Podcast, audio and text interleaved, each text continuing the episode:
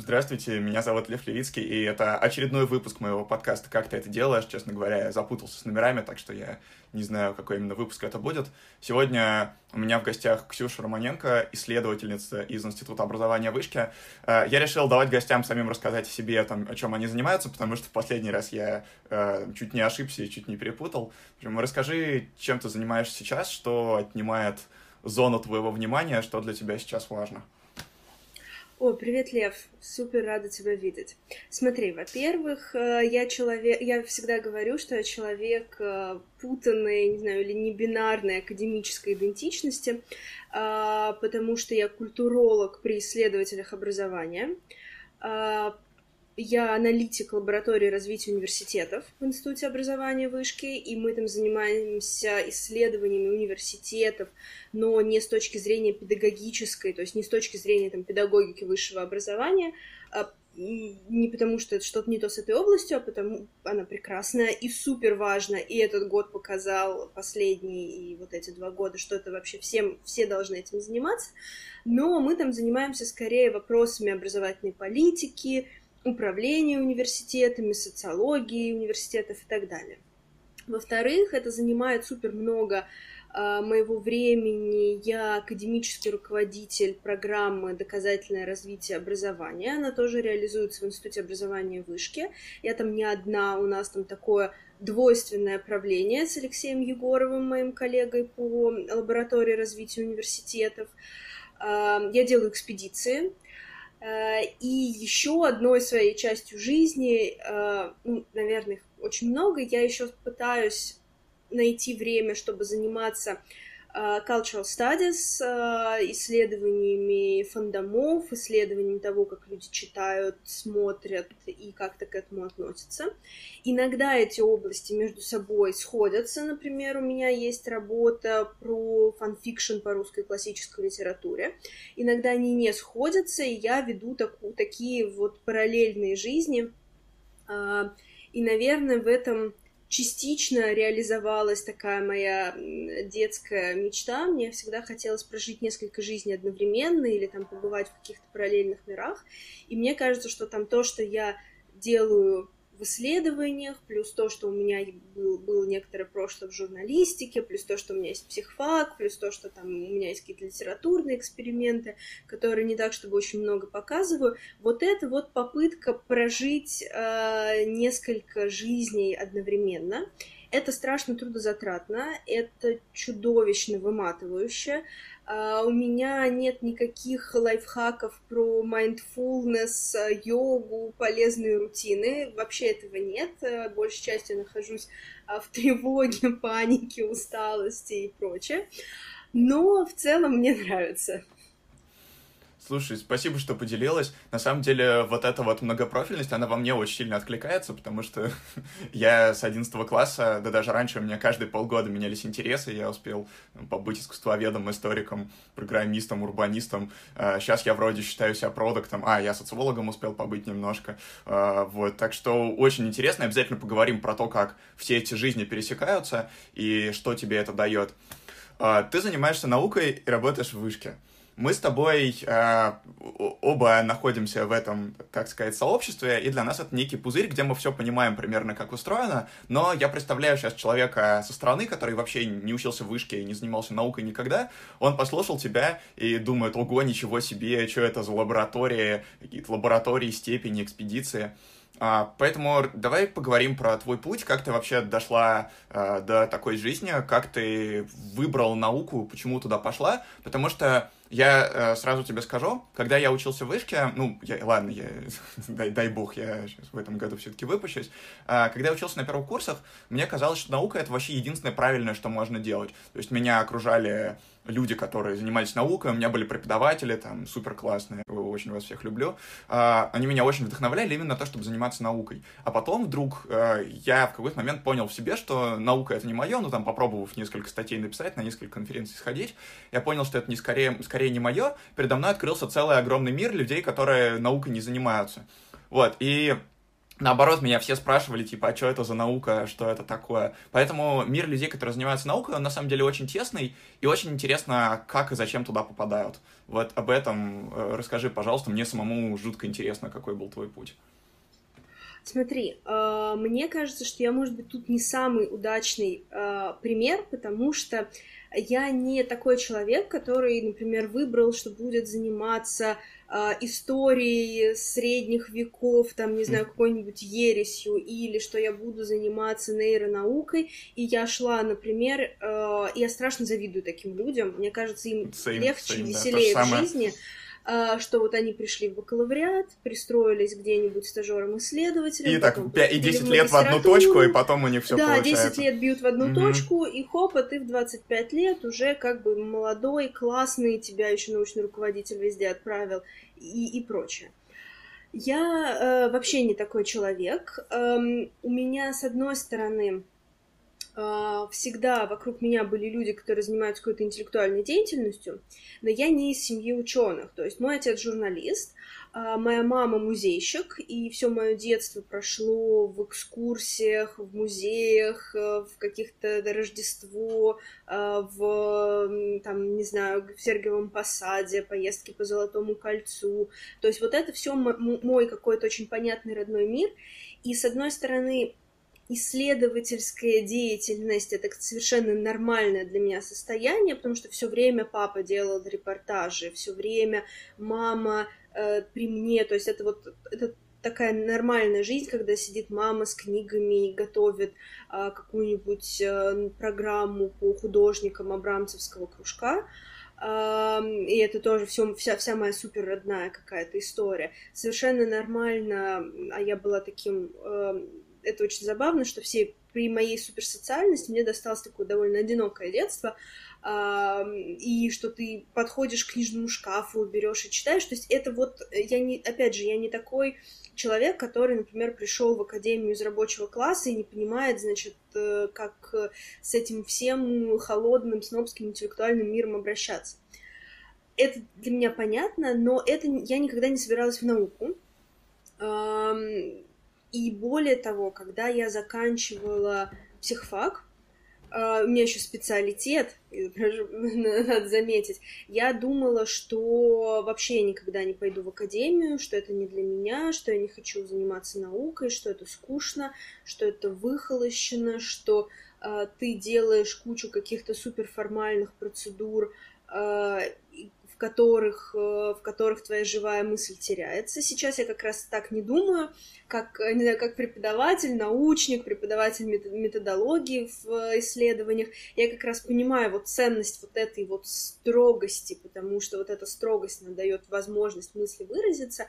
Но в 22 мне, я, конечно, там э, плакала, проклинала себя, мир э, и так далее, и думала, что ни в какую науку я не пойду. После психфака а, я несколько лет работала. Я работала а, частично как бы по специальности, ну, хотя в нашем мире как бы нельзя уже сказать, что что-то по специальности. Я занималась профориентацией. Ну, вот там, где у меня болело, а, где у меня была некоторая больная точка, вот как бы как выбрать то, кем ты хочешь быть. И вот с этим я и работала, и у меня было много подростков. У меня были молодые взрослые, вот такие же, как я, те, кто после нескольких лет в ВУЗе не понимал, куда, что им с собой делать. И я там интегрировала психологические подходы, э, тот опыт неформальной педагогики, который у меня был, потому что я преподаватель разных летних школ, э, вожатая, кстати. И вот я с этим жила. Параллельно я работала в журналистике, надо сказать, в научной журналистике, и это были очень смешно э, вот это вот выдавать логику, бойцы вспоминают минувшие дни, э, но правда вот это были годы какого-то расцвета там таких хипстерских лайфстайл изданий и годы появления вот такого расцвета э, такого модного научпопа. И я работ... я писала для The Village, я писала для ВОЗ, я писала больше всего для теории и практик. И там было несколько рубрик, вот, где я очень плотно была включена. Я писала обзоры на научпоп книги, я делала интервью с теми, кто уехал учиться за границу, и самая моя любимая рубрика была «Молодые ученые». То есть где-то пару раз в неделю я ехала в какую-нибудь лабораторию или в университет, или где-то еще мы встречались, и я говорила с политологами, с социологами, с историками, с химиками, с физиками, и такой упор был действительно на э, hard sciences, на естественные науки, с биологами, естественно, о том, чем они занимаются. И, во-первых, это огромный опыт перевода э, вот этого сведения э, людей из разных реальностей и вот этого вот выхода из пузыря, потому что, во-первых, это такой опыт биографических интервью. Вот на самом деле я занималась там, чем мы с тобой сейчас занимаемся, mm-hmm. да, я сидела и говорила так, вот вы занимаетесь, э, значит, э, биоинформатикой. Вот что с вами такого произошло в 16 лет, или что с вами такого произошло в 5, что вы оказались здесь. Mm-hmm. И тоже самые разные истории про учителей, про родителей, про кого угодно. Второй момент — это история про перевод вот этого узкого научного знания. То есть это очень было круто, когда садишься и говоришь, так, темная материя, еще раз объясняйте мне, пожалуйста, что такое темная mm-hmm. материя. Вот пока вы мне не объясните, вот мне, мне, такому, значит, девочке-гуманитарию, а, тут важно девочке, гуманитарию, эм, вот мы с вами не уйдем ниоткуда. И это была такая хорошая школа интервьюирования, и общение с людьми, и такое было бесконечное расширение э, такого пространства своего. И очень многие люди, сейчас мои друзья и знакомые, мои бывшие вот, интервьюируемые, э, что мне кажется, вот я там как-то вот выросла. Но и это не было, это не было ходом в науку. И я очень хорошо помню этот вот такой вот момент поворота, такой случайности, когда я была журналистом на фестивале медленного чтения проекта «Ишколот». Э, там что-то я, наверное, про сны делала, какое-то какую-то статью про сны, психоанализ, mm. библейские сюжеты и что-то такое. И на какой-то тусовке какая-то девочка, я не помню, как ее зовут, обмолвилась, что будет какая-то конференция а, в высшей школе экономики, в школе, это была даже не школа, а отделение культурологии. И я просто туда пошла заглянуть и подала свою заявку про исследование фанфикшн, которое у меня лежало таким э, грузом несколько лет, э, я ничего с ним не делала. Я туда попала, и это было как просто, знаешь, как в жаркий день воды напиться. Mm-hmm. То есть я прямо поняла, с кем, о чем я хочу заниматься дальше, с кем я хочу говорить. Я там познакомилась со своим научным руководителем Ольгой Рогинской, и вот через... Это было где-то в апреле или как-то так. И летом я, этим же летом я уже поступила. Началась история с вышкой. И я там была, ну, самая старшая. То есть, ну, понятно, что это не, не сравнимо там с теми, кто приходит там в 35 в университет, да, но там были люди, которые вот так вот плавно перешли из своего же бакалавриата. Я была, тут мне было лет 25, наверное. Я очень плохо считаю, я не помню по годам. И я совершенно жадно во все это включалась. Для меня это были совершенно классные поворотные годы. Мы ездили на Кавказ э, с экспедициями. Я э, писала свои работы про современные продолжения Джейн Остин. И это были супер счастливые годы. И вот до сих пор моя нежная любовь и благодарность этому месту и этим людям. И под конец э, я при этом я продолжала заниматься журналистикой и что-то еще делать. А в школе я еще успела поработать, господи, конечно, я поработала в школе интеллектуал а, в великолепном, чудесном месте. Снова завидую всем школьникам, потому что моя школа была не такой э, питательной и счастливой. А, мы там выставки делали с школьниками. Так вот, а, и под конец второго курса я как-то успела познакомиться с коллегами из лаборатории развития университетов, потому что они делали факультатив одноименный.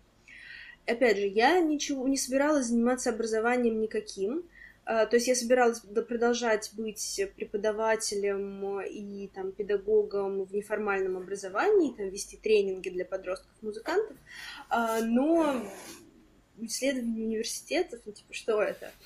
А, и меня коллеги отправили, потому что случайно освободилось место на летней школе международной э, по исследованием высшего образования, я пришла к ним стажироваться, и к осени я уже поступила в аспирантуру в Институт образования и уже была аналитиком. И вот с этого момента началась моя очень долгая история внутри исследований высшего образования.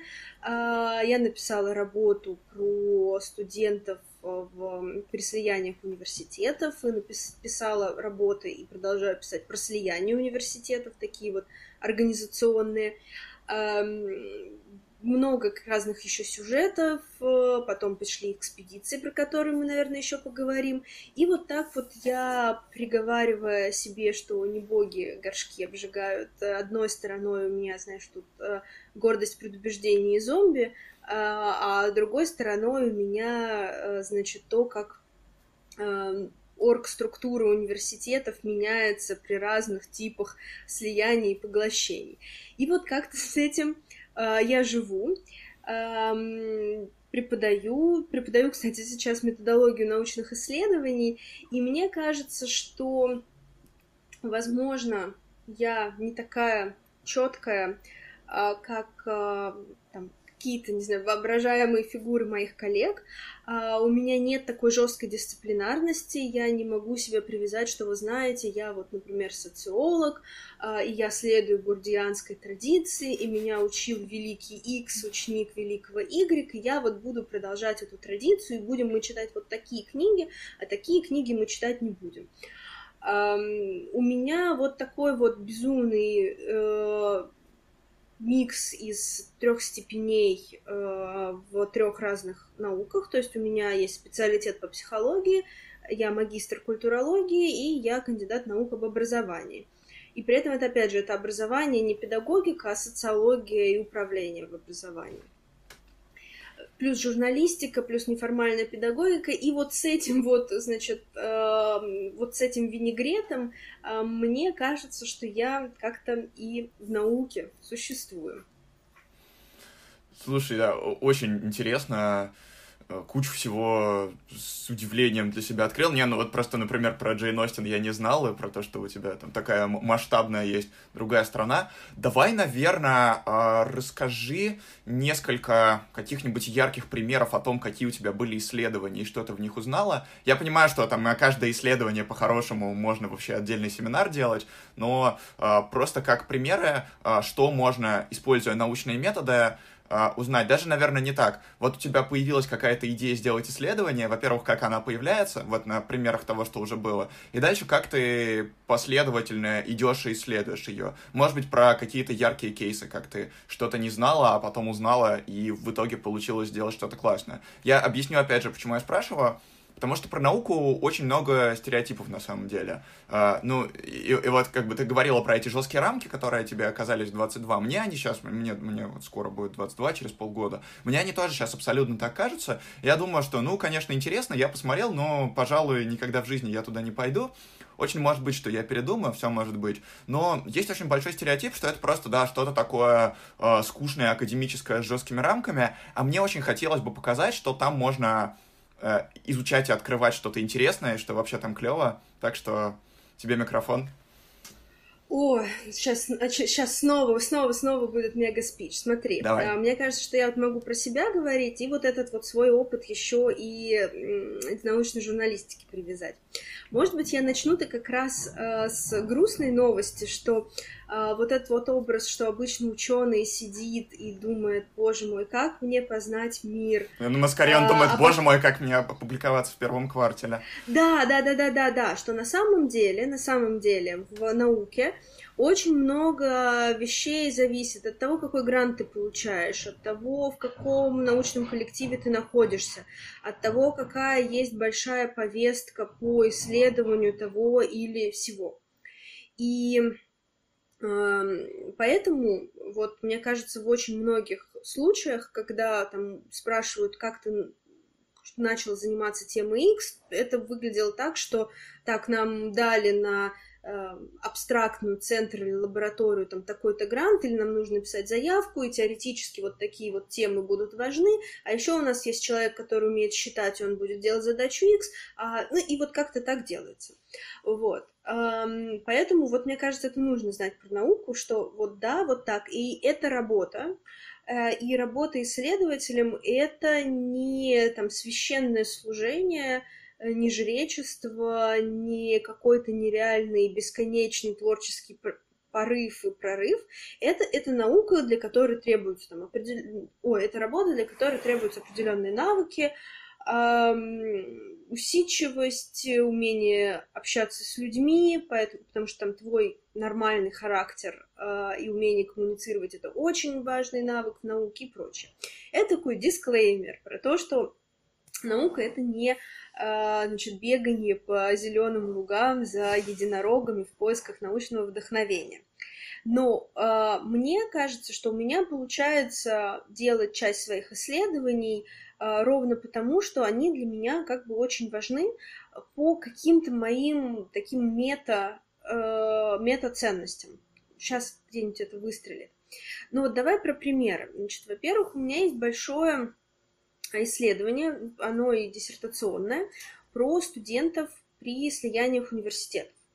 А, здесь мне были важны слияния вузов, ну, то есть, когда два становятся одним. Ну, вот в новостях сейчас будет новая волна, это было год назад, дел, так делались федеральные университеты, первая волна опорных, в общем, это огромная-огромная история.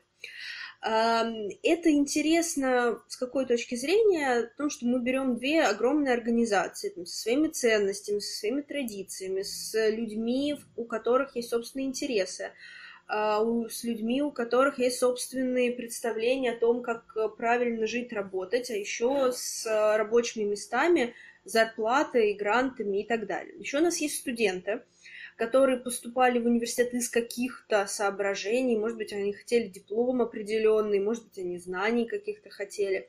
И вот э, получается ситуация, вот я проснулся, здрасте, нет советской власти, что люди поступили в один университет, а закончили другой.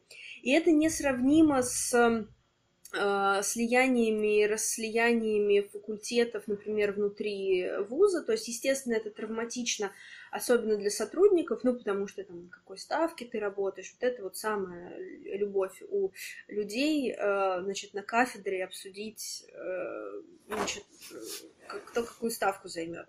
Но для студентов вообще оказывается очень странная история, что вот они попали в один вуз, выпустились из другого. И на этом месте что я исследовала? Я исследовала вообще представление о том, зачем людям образование. То есть вот когда они говорят, что Ой, мы не хотим заканчивать вуз Y, потому что я поступал в вуз X, то почему? О чем это говорит? О каких эм, потребностях в высшем образовании, о том, какую роль университет, как вот институт, институт высшего образования играет э, в жизни человека. А, про то, как устроена идентификация. То есть вот у нас есть там, не знаю, гендерная идентификация, этническая, еще какая-то э, идентичность. И вот как работает эта идентичность, связанная с университетом. То есть вот я там физтех, или я вышкинец, или я кто-нибудь еще. Вот, вот как это работает. На этом же материале можно было посмотреть про так называемую культуру университетов, из чего она состоит, как эти культуры бьются между собой, когда вот две организации или три или больше оказываются как бы под общим зонтиком. И еще один подсюжет здесь а, это про то вообще, кто такие студенты, потому что если вот мы начинаем раскладывать, что медийные дискурсы, что бытовые, что активистские, правозащитные, то то у нас возникает история про то, что там студенты это коллеги, то у нас студенты это дети, и которым рано еще о чем-то говорить, то студенты говорят, мы вообще не, получа... не дополучаем услуг нам образовательных, нам не оказывают их в должной мере. И вот студенты, они кто? Они клиенты в университете, они коллеги и такие как бы как мини-ученые, да, или мини-преподаватели.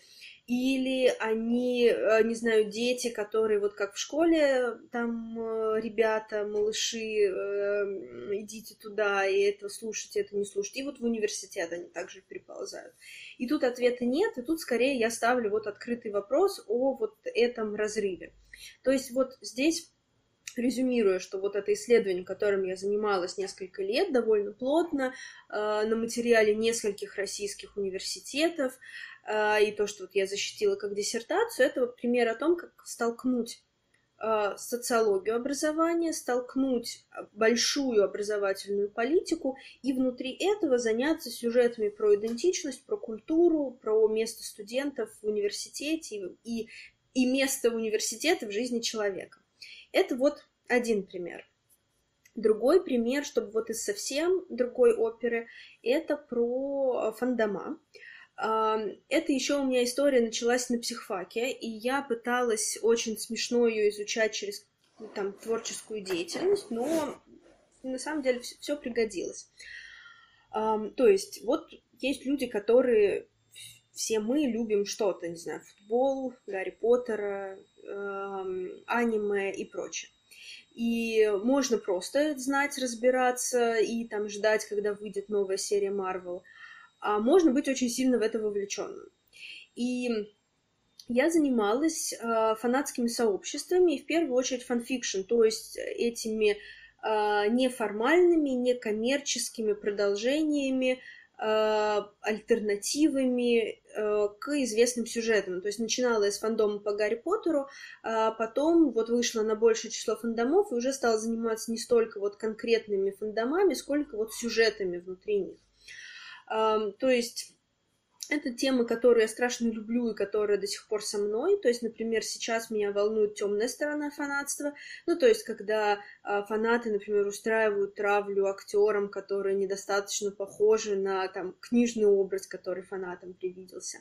Э, меня волнует вопрос экспертности в фанатстве. Ну, то есть, когда э, фанаты воспринимают себя как некоторую силу, которая способна повлиять на запуск франшизы, на продолжение и прочее. А, но и в целом меня интересует то, как человек читает, смотрит кино, как он вообще общает, общается и выстраивает свою идентичность с воображаемыми мирами. И я сама,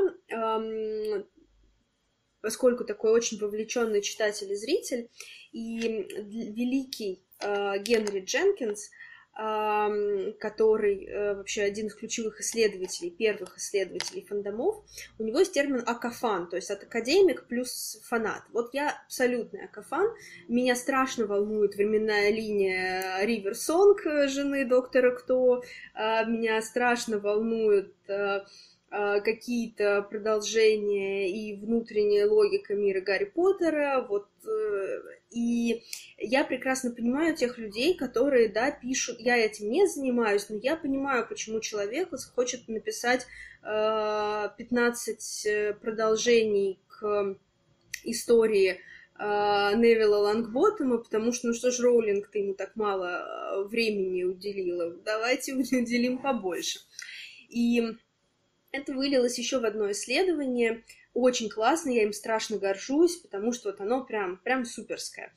Я обнаружила фанфикшн по русской классике, то есть когда вот эти все истории про э, трагическую любовь, э, неожиданные любовные треугольники, про которые пишут фанаты про Гарри Поттера, про, про то, что на самом деле там, не знаю, про отношения Снейпа и Гермионы, например, или там Снейпа и Гарри Поттера. А вот эти все сюжеты, они перекладываются на русскую классику. Я делала интервью с авторами, я анализировала тексты, а, и это прекрасная история про то, как люди сначала оказываются внутри фанатского сообщества и там читают фанфики про котов-воителей. А потом они проходят отцов и детей и думают, что ж Базаров-то умер. А, надо воскресить или, ну, как-то странно, вот Онегин, Ленский, там, это дуэль, вот это, наверное, у них любовь. Эти сестры Ларины, они там только для отвода глаз. И, соответственно, люди, у которых, которых уже есть привычка и культура вот такого вольного обращения с сюжетами, вот этого, этой возможности что-то поменять, они таким же образом обращаются с классическими сюжетами. И вот здесь, опять же, помимо того, что это вот возвращаясь к тому, что, что, что есть наука. То есть, во-первых, тут есть интересное поле, тут есть интересный феномен. А во-вторых, мы можем задать какой-то интересный вопрос к этому. И вот мой вопрос здесь был связан с тем, Uh, вот, вот как раз он был положен в то, как мы работаем с литературой, как мы работаем с классикой, и в какой момент и с какой стороны классика из такой неприкосновенной, э, с неприкосновенной статуи, священной статуи или священной коровы вдруг становится пространством игры, творчества, хулиганства и чего-то еще. Вот, мне кажется, вот эти два примера такие довольно показательные. Ну, опять же, вот для тех, кто занимается, не занимается наукой, э, это, в общем-то, происходит внутри ну, социальных и гуманитарных наук. Э, я немножко себе представляю, как живут э, ученые из hard sciences, ну вот там другие ходы, другие сюжеты. Давай остановимся на последнем примере. Мне просто очень интересно поговорить с тобой о том, как работает научный метод. Пока я понял, что, допустим, я ничего не понимаю в науке, совсем ничего. В принципе, я не так много понимаю, так что это недалеко от правды.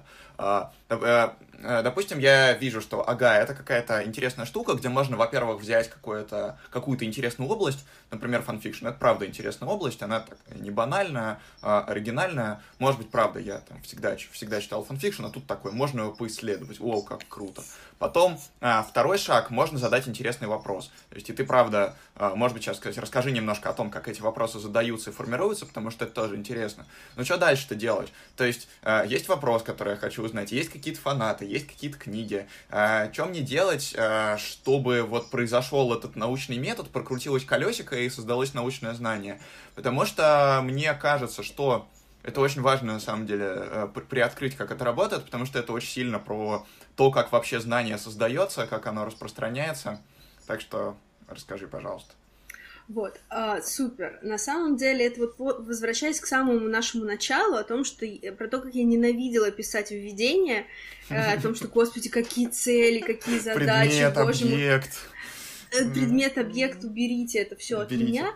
И вот, а вот это вот оказывается супер важно и интересно, даже если это пишется постфактум. Я сейчас приоткрываю страшную тайну, что иногда вот когда вы читаете у ученых, там, моя цель была такая-то, я к ней пришел, часто это реконструкция. То есть человек что-то получил, а потом обратным путем, вы знаете, какая у меня была цель? Вот это вот. Значит, но как это делается в идеале, да, что скорее даже мы идем не от поля, ну, вернее так, я, я как культуролог иду от поля, потому что у меня есть интересные феномены. Но очень часто ученые идут от теории, ну, то есть вот в рамках там, как функционирует Э, меняется социальный капитал при таких-то условиях. Ты думаешь, как я могу ответить на этот вопрос? Я, я не понимаю людей, которые идут от теории, мне кажется, они для меня какие-то очень умные, а я всегда иду от поля. Но а, это что, не что значит, такое что... поле, если упростить? Поле — это какая-то а... интересная область, да?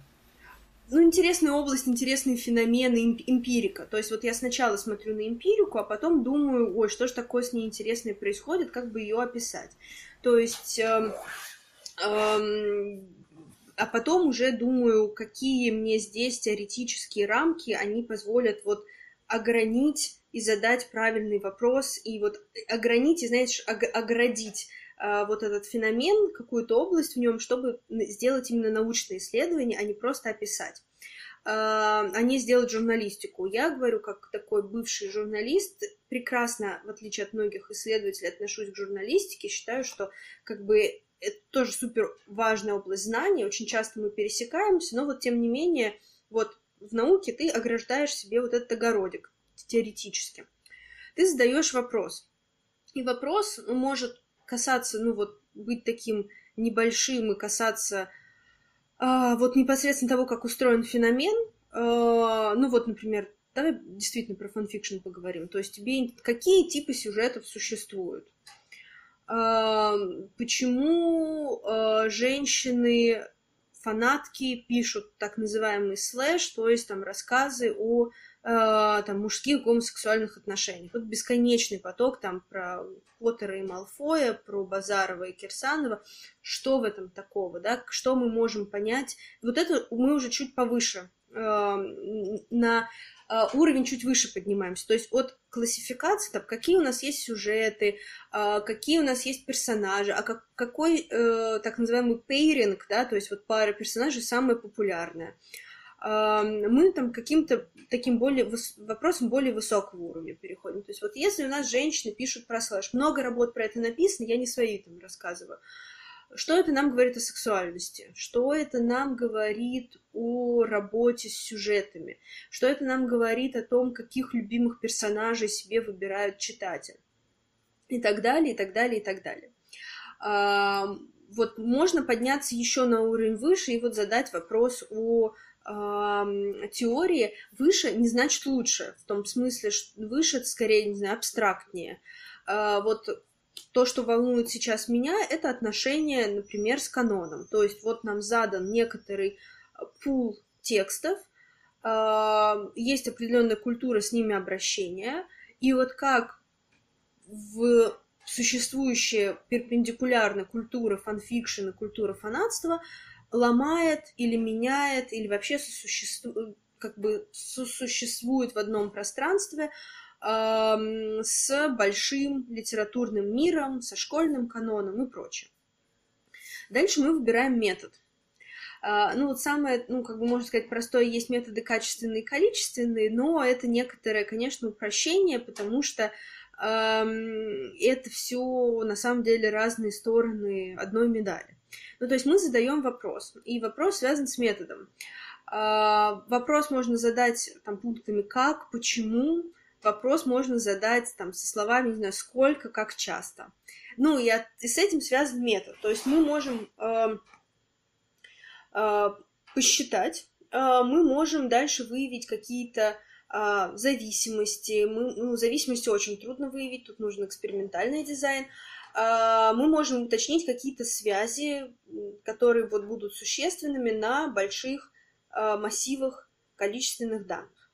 Мы можем пойти так называемым качественным путем, качественным не в смысле хорошим, а в смысле, да, а в смысле неколичественным. А, и, соответственно, работать скорее с текстами, работать с эго-документами, работать с интервью. То есть мы приходим, вот опять же, на примере фанфикшн. Можно не ходить к людям, смотреть на тексты и методами дискурс-анализа или контент-анализа смотреть, какие существуют сюжеты, эм, какие существуют экспрессивные выражения. И вот здесь это вот, наверное, уходит туда ближе, куда-то к литературоведению, например. А можно идти вот тем путем, которым иду я, и то есть это ближе к культурологии, культурной антропологии, качественной социологии. А, и, например, еще помимо текстов поговорить с людьми, спросить, почему ты это делаешь, как ты это начал делать, что для тебя это значит, какие чувства ты испытываешь, есть ли разница между тем, когда ты пишешь фанфик по котам-воителям или по э, доктору Кто? И из этого мы понимаем, какие есть смыслы, ценности, сюжеты, боли. Это определенным образом тоже обрабатывается. Ну, то есть, что, опять же, да, это не э, дружеская беседа, где вот можно просто как бы пересказывать какие-то истории, есть там методы анализа, есть их можно делать вручную с помощью специальных программ, которые там позволяют группировать темы и прочее. И вот мы уже эти э, данные классифицируем, группируем и э, связываем их, вот чтобы, как ты сказал, здорово, колесико прокрутилось. Вот это колесико крутится, знаю, совершает свой кружок и возвращается к тому вопросу, который мы задали. Э, и мы смотрим, вообще ответили ли мы на него, и что это нам дает дальше. То есть, и еще важно сказать, наверное, супер принципиальные вещи в науке — это ограничения. То есть э, нет идеального исследования — а, то есть есть достаточно хорошие исследования, есть исследования, которые понимают свои границы.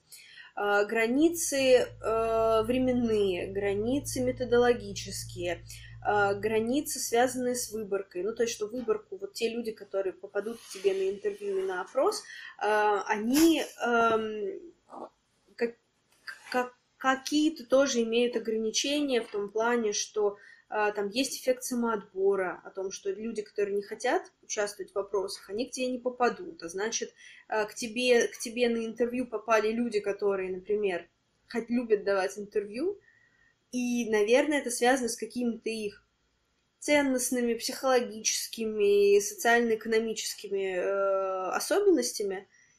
И это тоже не может не давать э, тень на э, те результаты, которые ты получишь.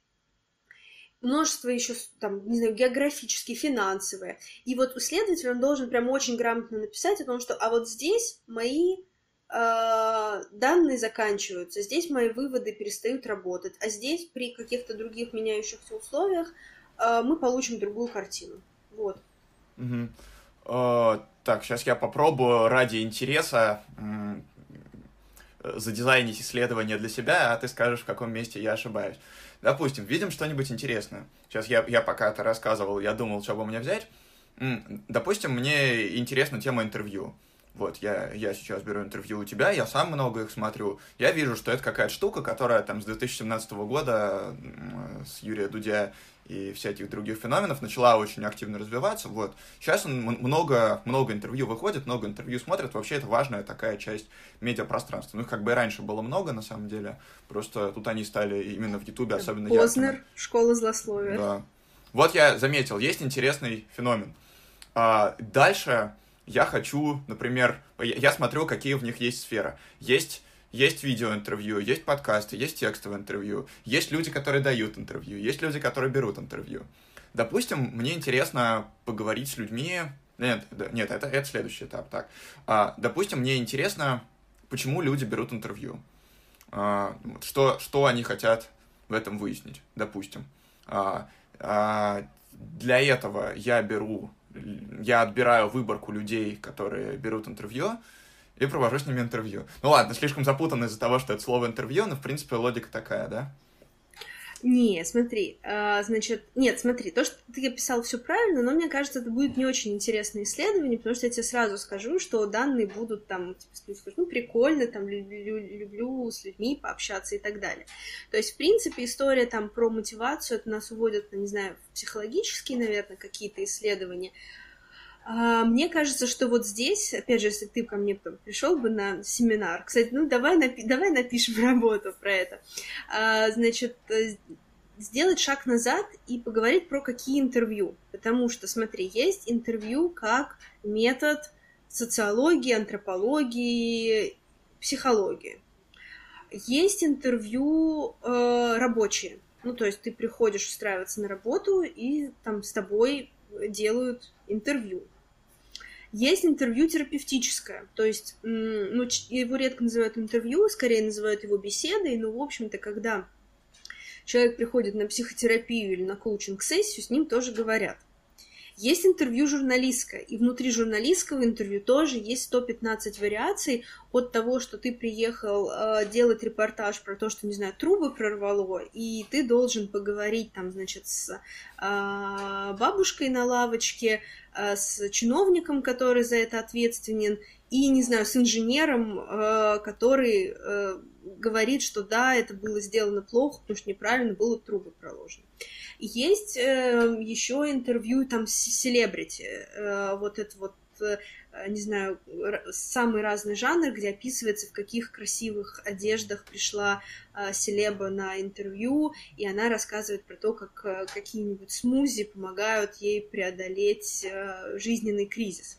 И есть вот то, о чем ты говоришь. Ну, и как-то оно еще тоже подразделяется. То есть, mm-hmm. во-первых, вот нужно прям оградить э, э, поле да, и сказать, что тебя интересует, тебя интересует, например, видеоинтервью, причем, например, тебя интересует вот эта вот новая волна, которая пошла с Дудя, и там сейчас эти бесконечные видеоинтервью, я их тоже все смотрю. Мне очень нравится наблюдать, как э, какой-нибудь гость, единожды попав э, к одному интервьюеру, дальше начинает вот мигрировать. И это как реалити-шоу, да-да-да-да. Да, по всем интервью-шоу.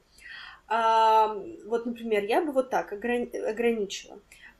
Дальше, например, можно было сделать, э, например, некоторую генеалогию этих видеоинтервью, например, там от э, каких-то более старых э, форматов, ну вот тех же там того же Познера, который не знаю сколько он лет вот этим занимается. А, где-то может быть найти генеалогию сравнить. Это, кстати, тоже мы уже этап исследования, может быть, с реалити-шоу, ну, то есть, когда там в интервью провоцируют, даже нет, не с реалити-шоу, с ток-шоу, да, когда нужно что-то такое жареное поймать, и когда там спрашивают э, какие-то проблемные темы, то вот это близко к нему. И, наверное, есть еще жанры, э, например, там э, какие-то знаменитые, наверное, я вот не знаю, поскольку я не медиа-исследователь, так, чуть-чуть э, помочила ножки там, э, наверное, есть еще какие-то там хорошие западные примеры, и можно вот сравнить.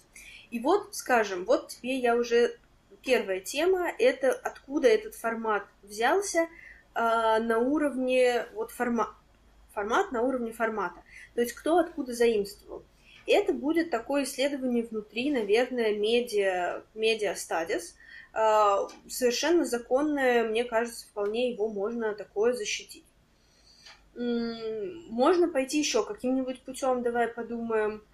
А, уже внутрь залезть. Ну, то есть, например, там, какие тематики там пользуются популярностью. Вот, давай что-нибудь про образование попробуем, поскольку ты в этом разбираешься сильно лучше, чем в медиа. А, допустим, ну, ну вот сейчас есть куча всяких образовательных видео, и хочется посмотреть на то, как люди учатся через них, на то, как люди учатся сейчас сами, вот, через интернет. О, да, вот это супер. Угу. Давай, чтобы это было поближе к твоему field of expertise. Слушай, ну, э, вот снова начинаем, разбираемся в, в поле и начинаем его ограничивать, потому что, значит, то, о чем ты сказал, это тоже, значит, есть э, массовые онлайн-курсы, МУКС, там, курсеры и так далее. Есть классные, вообще обожаю их, э, тех компаний, которые делают короткие, такие прагматичные курсы, это там Skyeng, Skillbox, Нетология, далее, далее, mm-hmm. далее по тексту. Есть э, образова... подкасты про образование, но в смысле они не про там, где разговор с экспертом о том, что как там прокачать какой-нибудь свой скилл, или там в какую школу отдать ребенка, или какие книги читать, чтобы самообразовываться. Есть, это вот нашла моя коллега по лаборатории Настя Макаревой, мы с ней все пишем, не допишем работу про стадию Тьюб, еще целый мир э, э, стадии Тьюба, э, видеоблогов, которые соблюдают такие конвенции э, блог, там, например, бьюти-блогов, еще каких-нибудь там, вот, давайте откроем мою косметичку и посмотрим, там, какие у меня есть тени, а они говорят про образование, то есть, смотрите, вот это мой куррикулум, а вот это мой ридинг-лист, вот такие книжки я буду читать, а вот мы делаем коллабу с какой-нибудь онлайн-школой или приложением, а, вот целый мир, мы как раз сейчас с коллегой этим занимаемся есть, не знаю, просто материалы, которые люди используют для самообразования. И вот можно взять любое из этих полей и пойти туда. И вот там просто плескаться в этом бесконечном прекрасном бассейне. То есть есть вопросы, э, там, если с массовыми онлайн-курсами, это про доходимость, ну, то есть как, э, почему люди бросают или не бросают. Mm-hmm. Есть вопросы, как сравнить, это делают наши коллеги в Центре социологии высшего образования, эксперимент. Вот что лучше а, для студента учиться полностью в аудитории, полностью в онлайн или в смешанном формате. Вот это одно направление.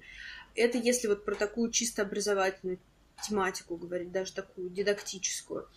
Вот есть линия медийная, то есть мне вот ужасно интересно, как а, вот эти вот клише безоценочно сейчас говорю, из, например, там, бьюти-блогинга, вот так вот классно встали mm-hmm. на эм, видео про образование, и там действительно какое-то бесчисленное число подписчиков смотрят про то, как э, там люди ведут стримы с, с того, как они идут э, на практику в университетский госпиталь, потому что они э, не знаю, студенты-медики или делают, знаешь, что-то совершенно потрясающее, там, стадию with me sessions, uh, то есть ты uh-huh. включаешь стрим, сидишь там, пишешь свое эссе. Я так диплом хотел твои... писать. да. Вот, твои подписчики, ну, отлично, вот, вот, а знаешь, что, как это называется? Uh, ты можешь делать action research, это еще один, один дизайн методологический, uh, то есть, когда ты нет, это даже скорее автоэтнография. Вот есть э, дизайн исследовательский, автоэтнография. Ты не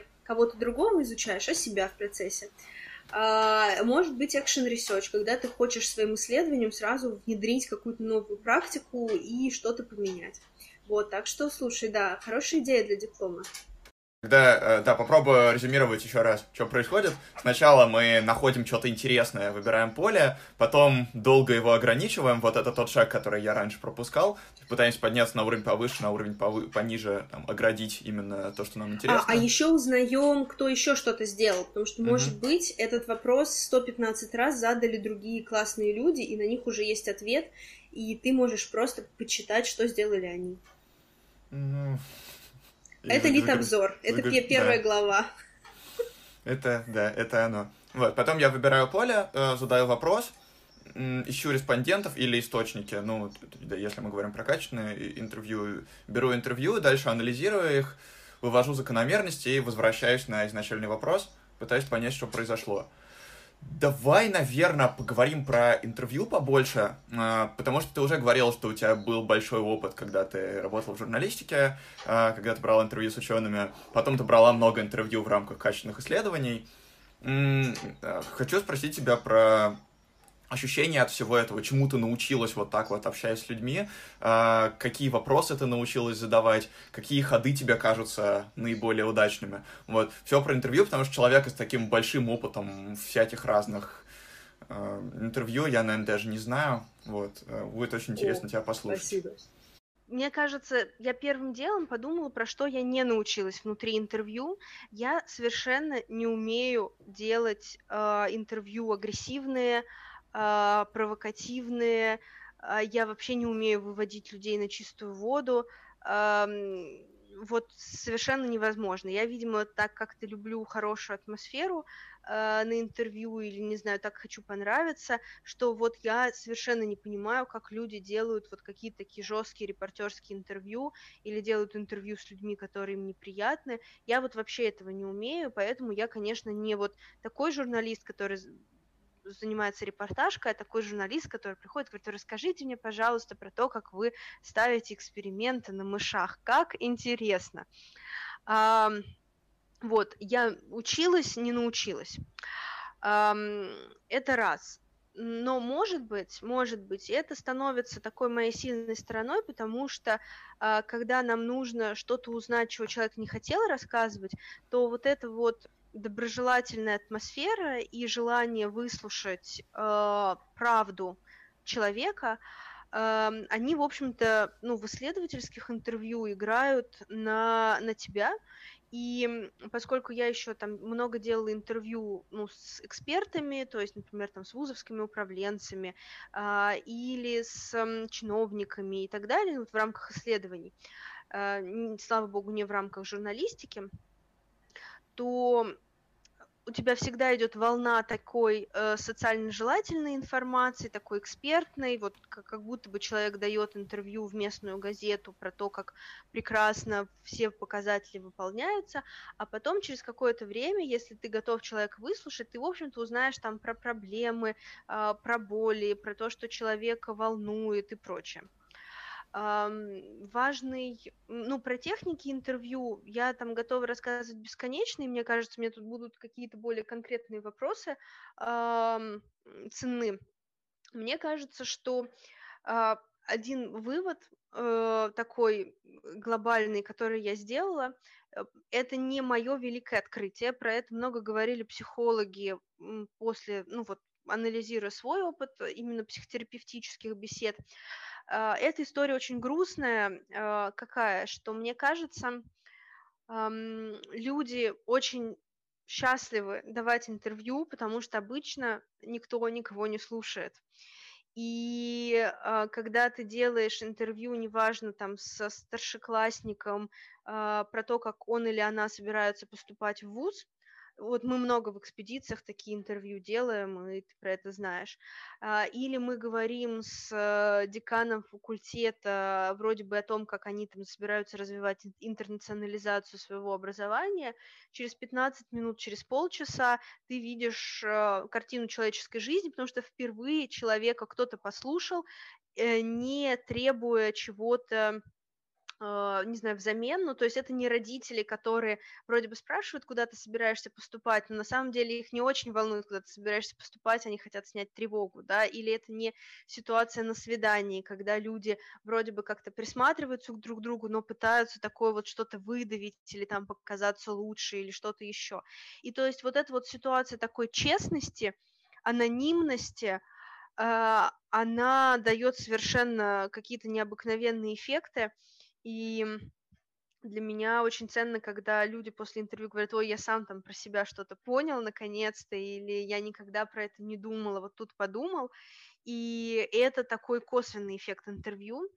А, и мне кажется, что он прям как-то улуч- улучшает, улучшает в целом, наверное, жизнь людей, но вот то, что люди так раскрываются, это, мне кажется, да, вот я повторюсь, какой-то грустный, грустный эффект о том, что обычно никто никого не спрашивает о том, что люди на самом деле думают и чувствуют. Отсюда вывод всем э, твоим э, слушателям и зрителям, что, друзья, приходите на какой-нибудь курс по качественным методам или по антропологии, учитесь брать интервью, и вы будете просто самым э, любимым, интересным э, и желанным гостем, потому что вы будете уметь слушать других людей. Слушай, супер ансайт. А, я, когда ты сейчас это говорил, я хотел сказать, что это почти как психотерапия, но потом подумал, что, наверное, не совсем. Потому что у меня, честно говоря, примерно такая же стратегия. Вот, то есть я а, зову к себе людей, в принципе, и слушаю их. А, вот, и сижу и слушаю, не перебиваю, создаю доброжелательную атмосферу, и им хорошо, им интересно. И мне вот после подкастов обычно тоже говорят, что вау, как круто было. Хотя, по идее, человек потратил свое время, потратил какие-то свои усилия, вот, и, казалось бы, это я ему каким-то образом обязан, а это он меня после этого благодарит. Вот, и это было для меня тоже совершенно удивительно, когда я начал делать подкасты. И тут еще одной вещью я хотел поделиться. Мне кажется, она связана, в принципе, с блогами, с тем, как это все сейчас стало развиваться, в том, что происходит довольно магическая вещь, когда человек пытается отрефлексировать и описать свой опыт. Возможно, в, разговоре, в разговорах с тобой и в разговорах со мной, ну, в разговорах с тобой чаще, потому что э, я-то обычно зову людей, которых я типа, раньше уже слышал, а ты, может, правда, зовешь какого-нибудь десятиклассника, который никогда раньше не рассказывал никому вообще о своем опыте, или декана тоже. И в момент, когда человек превращает свой опыт из чего-то такого э, размытого, непонятного, когда он это все рассказывает, в этот момент происходит какой-то совершенно фантастический эффект для психики, мне кажется, вот, потому что он видит свой опыт, он его ощущает, он как бы чувствует вот все эти годы, все события, которые прошли. Поэтому я так люблю, когда люди рассказывают про свой путь и про свои ощущения. Мне кажется, это супер круто и для них, и для зрителей, и вообще. И тут, наверное, к тебе вопрос, а, как быть хорошим слушателем, как делать так, чтобы люди перед тобой раскрывались, чтобы все это двигалась в правильном направлении, чтобы людям было здорово о себе рассказывать. Может быть, а, с одной стороны, какие-то невербальные штуки, с другой стороны, какие-то вопросы, которые ты задаешь, чтобы их на это направлять. Смотри, эм, тут уже даже, наверное, не про, про хорошо, а про эффективно, да, то есть вот я тут такие говорила больше вещи про эмоции, но вообще как бы интервью это тоже навык. Э, ну, то есть, во-первых, ну, должен быть хоть в каком-то виде гайд. Ну, то есть я вот сейчас часто могу работать без гайда, но вообще, если ты начинаешь, вот нужно это делать. То есть это э, список вопросов, которые ты хочешь задать. Особенно если это научное интервью, то есть э, э где ты должен понять, что вот твой респондент, он должен дать тебе какую-то информацию, которую ты потом каким-то образом обработаешь. И поэтому вот ты идешь а, по определенному списку вопросов. Во-вторых, нужно понимать, что э, вопросы э, э, могут трансформироваться. И вообще самое ужасное, смотри, э, сейчас тоже офтоп, не офтоп, спинов, спинов, другое Давай. слово, э, слово мов. Есть же еще опросы, где как раз должны быть очень конкретно сформулированные вопросы, где нужно ответить там да, нет, не знаю, лучше, хуже и прочее. Это отдельное искусство, обожаю опросы, обожаю людей, которые умеют их грамотно делать, а, но мы сейчас говорим скорее вот про качественные интервью mm-hmm. с открытыми вопросами. Так вот, эм, вопросы должны меняться. Нет ничего хуже, чем вот шпарить по э, вот заранее такому заготовленному листу. А во-вторых, нужно пытаться э, вот соблюсти такую границу между тем, чтобы говорить с человеком на его языке, и тем, чтобы ну, не совсем в это заигрываться. Ну, то есть э, там э, с подростками можно говорить попроще, да, там с взрослыми людьми, там со своими коллегами можно использовать какие-то термины. И так, чтобы, ну вот действительно вы говорили на одном языке. Но при этом не нужно как бы заигрываться там и пытаться не знаю, использовать какой-то молодежный сленг, а, который до вас э, дошел, ну, если вы сами им не пользуетесь, вот это еще хуже, чем, чем как бы просто а, шпарить э, канцеляритом, пытаться изобразить, что вы э, модный и молодежный, если вы не такой. Вот это еще как бы еще, еще хотел сказать, еще кринжовее и задумалась о том, что а, использ... нормально ли это еще слово. Вот. А, я, ну, я-то использую его. Нормально, Нормально, да. Хорошо, отлично. А, потом, а, классно цепляться за а, какие-то, цепляться в хорошем смысле, вот за индивидуальные какие-то характеристики, за какие-то необычные образы, попросить человека а, эти образы описать. И не думать, что какая-то метафора или какая-то присказка или какое-то слово, вы его с человеком понимаете одинаково. И вот как раз стоит уточнять постоянно, что вы имеете в виду под тем, что не знаю, произошла такая-то ситуация, или что этот человек такой-то. И вот это очень классные точки, от которых можно дальше плясать эм, и э, начинать раскручивать, что человек э, имеет в виду. Классно возвращаться к каким-то вопросам, классно давать время э, высказаться. Иногда, вот у меня с этим очень трудно, потому что если пауза, я вот все время пытаюсь ее заполнить, задать какие-то вопросы, что, значит, чтобы она не была, но вообще иногда полезно так помолчать, человек помолчит, и вы помолчите, и э, значит, человек додумает свою мысль, особенно если человек такой тугодум, опять же, безоценочно. Еще классная история сказать о том, что сказать, например, в конце, а вот про что я вас не спросил, про что вам хочется еще рассказать. И в эти моменты бывают вот прям вот такие вот mm-hmm. самые эм, классные, очень часто болезненные или какие-то такие прям э, темы, потому что вот человек там ждал, что вот меня позвали на интервью, вот сейчас я всю правду расскажу про то, как у нас все устроено, а вы все как-то про другие вопросы, и вот тогда в этот момент там человек прорывает. Вот, это первое, что мне пришло в голову, а дальше вот уже такие mm-hmm. вопросы техники, которые, конечно, можно, нужно бесконечно оттачивать.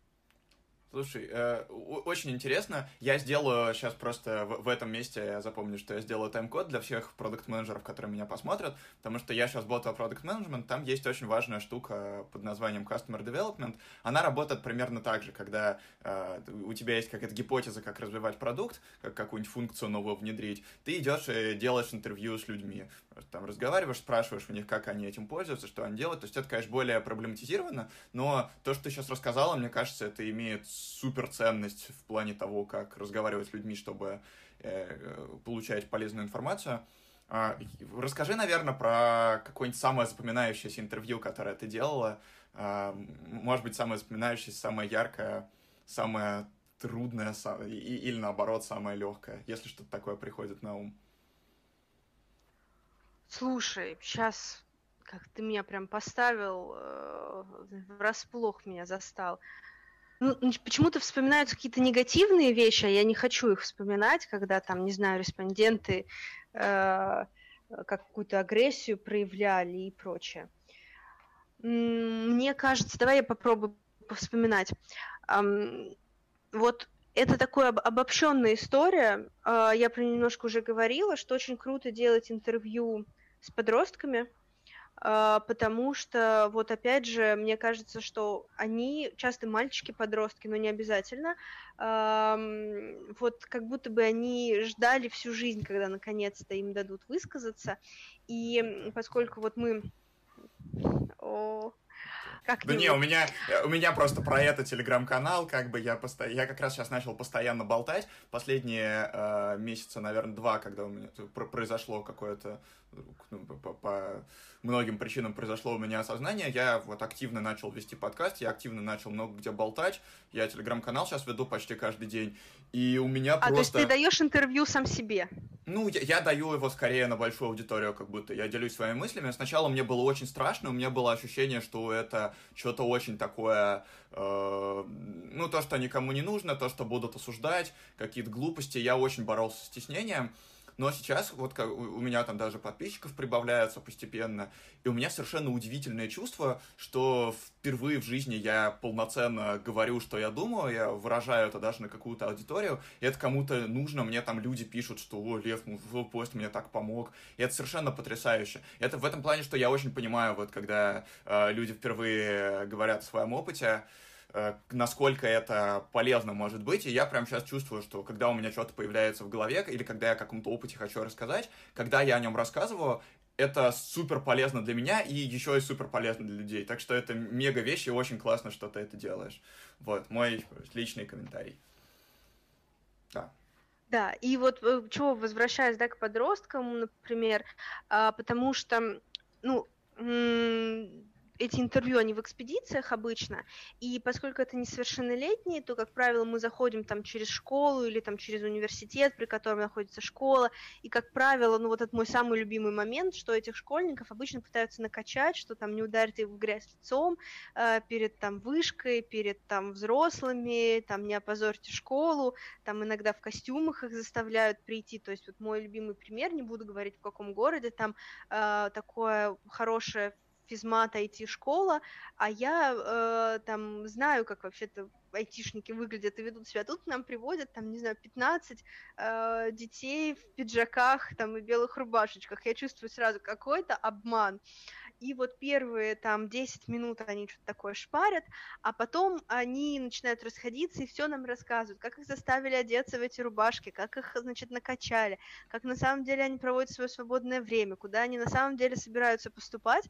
И вот это вот... Э, и я очень четко блюду анонимность, потому что ни в коем случае, я им всегда говорю, я не сдам вас никому, а, все будет супер анонимно, а, потому что вот, вот это вот пространство для, для говорения, для высказывания, и опять же, да, ну, возвращаясь, как бы я же занимаюсь, ну, в, в этой своей ипостаси не психотерапией, а э, наукой, ну, в какой-то момент, может, я вернусь к психологии, ну, не знаю, не скоро, я очень надеюсь на это, э, то мы же, ну, в этом плане получаем какую-то информацию там про то, как устроена система образования, про то, как устроен образовательный выбор. И вот это такой взаимообмен, есть же даже как бы вот в теории э, антропологической понимание интервью как дара. Вот это тебе может быть как раз интересно. Это такой вот э, информация о себе, допуск к своей жизни, это такой вот вот дар от респондента к, или от информанта к ученому. Слушай, да, очень интересно. Я, я тоже хочу рассказать про свое самое запоминающееся интервью тогда, тоже максимально анонимно. Э, в одном городе один э, топ-менеджер одного университета, крайне строгий и суровый, к которому мы ходили брать интервью, вот, его все боялись, э, все считали, что он такой, типа, все, всех задрючат, э, ничего не расскажет, вообще его надо бояться, очень вежливо с ним разговаривать, стоять по струнке. И мы пришли, и, правда, стояли по струнке, очень, очень хорошо формулировали, очень следили за всеми словами. Вот, и первые 10 минут он, правда, был строг и суров, потом он увидел, какими мы на него глазами смотрим, растаял, рассказал несколько очень трогательных вещей. Например, он рассказал, что он родился в Приморском крае, и он привык спать под шум волны, когда он переехал в, этот, в другой город, там нет никаких водоемов, он не мог заснуть по ночам, он выходил специально ночью из дома, чтобы послушать, как шумит фонтан, чтобы это помогало ему заснуть. Это я про то, что совершенно удивительные истории открываются, правда, и интервью — это мега вещь. Ой, давай поговорим немножко про образование, чуть-чуть. Мы его так или иначе уже затрагивали, но ты много училась сама, ты, ты учишь взрослых людей сейчас, ну, э, учишь людей разного возраста, хотя, в принципе, в магистратуре люди уже довольно взрослые. Ну, поделись своими ощущениями, какими-то открытиями от того, э, как учить людей, чтобы у них это как учить людей, чтобы они обучались, и с другой стороны, может быть, как э, обучаться самому, чтобы это лучше происходило. Потому что мне кажется, что вот мы с тобой много говорили про дисциплинарность, про многоплановость, и вот этот вот навык учиться самому и что-то узнавать, он вообще один из важнейших сейчас и будет важнейшим на горизонте 10 лет, чтобы лавировать во всей этой многопрофильности. Это, ну, расскажи про свои открытия от преподавательского опыта, от того, как учатся люди. Ой, слушай, ты меня прям в плохой период нашел, потому что я как раз сейчас человек уставший, фрустрированный, э, и немножечко, может быть, и буду идти в разрез вот с таким э, таким, знаешь, маниакальным э, восторгом э, людей, которые сейчас очень много развивают образование, я страшно mm. люблю и уважаю, то есть о том, что вот, мы все будем учиться, там агентность, э, самостоятельность, э, новые методы, все уйдут в онлайн, мы там будем учиться с пляжа и так далее.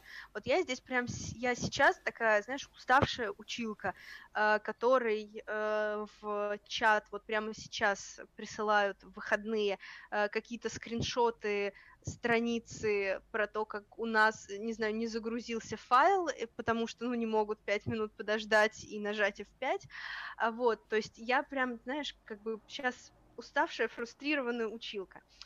А, но мне кажется, что у меня здесь, знаешь, какой супер прикольный опыт – что я пришла из неформального образования в формальное. То есть, как обычно, э, вот те какие-то идеальные люди, про которых мы поговорили в начале, приходят в преподавание, что вот они растут как молодые исследователи, потом их аспирантами ставят вести семинар, потом они вот выходят как преподаватели. У меня расклад другой, то есть я работала вожатой, я работала преподавателем на летних школах, делала с подростками, музыкантами такие классные инициативные курсы. Когда был бум антикафе а, в Москве, и вот бум научпопа я ходила, читала лекции там про волшебную сказку, про миф, э, про дневниковые методы, про все, про все, про все. И вот потом я уже оказалась в университете и э, стала преподавать.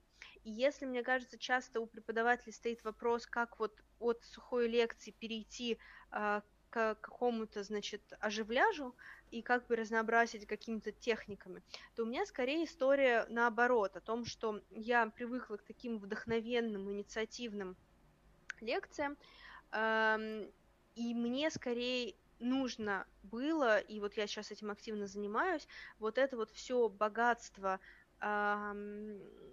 того, что я знаю, умею, чем хочу поделиться, упаковывать в такой дидактически выверенный продукт. То есть о том, что я должна сказать, какие есть э, цели у моего курса, чему люди научатся, какие будут контрольные точки, где мы будем проверять э, там ваши знания, в какой формуле это будет учитываться, через сколько дней это будет проверено, а, почему эта шкала оценивания работает или не работает, каких внешних экспертов я хочу позвать для оценки. И это тоже, как бы, с одной стороны, звучит супер фрустрирующе, но это, мне кажется, единственный путь для работы вот при, если мы говорим не о краткосрочных инициативных проектах. Мне от этого самой лично очень больно. Почему? Потому что я привыкла, ну, я такой классный препод вдохновлен, у меня такие классные темы, ну, все должны вообще это дело обожать, влюбиться вместе со мной в мои темы, а, быть готовы читать какие-то дополнительные тексты, и с радостью писать какие-то итоговые проекты. И я поняла, что нет, эти все вещи как бы можно оставить э, там для летних школ, для каких-то инициативных курсов.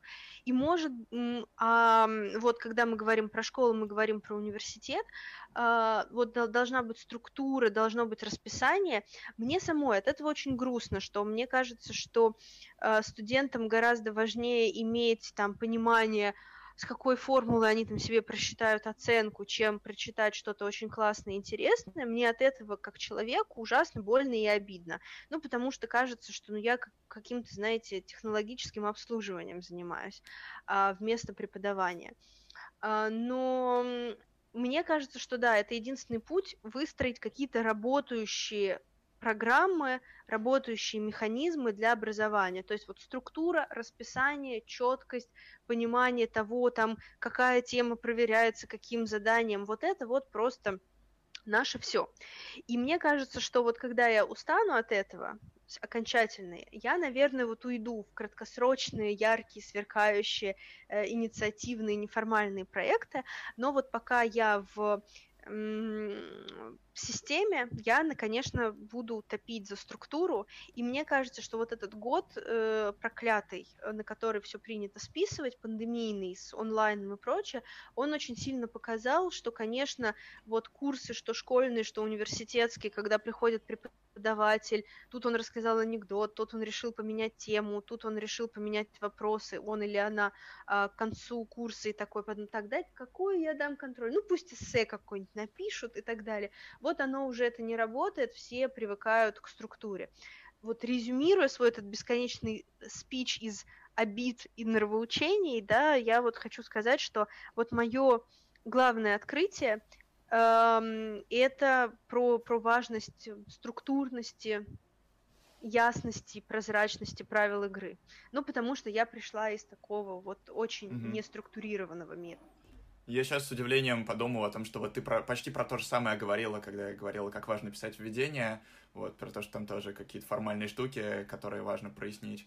И тут вот в образовательных программах как будто тоже есть да, такие да, штуки. Да, да, да. Это очень интересно, потому что как раз, да, я, я тоже, я периодически залезаю в программу учебных дисциплин, а там эти компетенции, э, что что проверяет, и я так, о боже мой, а, ну, оказывается, все очень важно. Слушай, ну, э, я на самом деле очень согласен с э, тем, как все поменял в этом плане 2020 год. И если устанешь от системности, я думаю, приходи на ютубчик э, с твоими вдохновенными темами. Тут, мне кажется, будет очень все классно, очень интересно. Э, давай поговорим про тебя. Э, собственно, последнее, о чем я хотел поговорить. Во всем а, вообще, главный инсайт от твоего рассказа о науке для меня — это то, что наука — это классное место, где можно найти что-то интересное для себя. Вот. То есть, если ты хочешь заниматься чем-то интересным, наука — это такое типа, большое-большое-большое пространство, где можно выбрать интересное поле, внутри нее интересный вопрос, внутри нее интересных респондентов и заниматься чисто тем, что тебе интересно. А, и вот Прей рассказывал про свой путь, как переходил из одной области в другую ты выглядишь как человек, который очень классно находит то, что ему интересно, очень этим вдохновляется и очень классно умеет потом это э, еще и отправить в мир. Поэтому, наверное, расскажи о том, как у тебя сейчас в целом ощущение от того, как ты живешь эти несколько жизней, как ты находишь то, что для тебя интересно, как ты получаешь удовольствие. Я ни в коем случае вот не про mindfulness ты сама сказала, что он не работает, и у тебя про него нет, просто про то, что в тебе откликается, как ты строишь вот этот вот мир интересных штук, в котором ты живешь, потому что я смотрю на тебя, я смотрю, я, я в принципе слежу за многими людьми, я вижу людей, которым интересно заниматься тем, что они делают, и я вижу людей, которые занимаются просто там, ради денег или ради каких-то других вещей.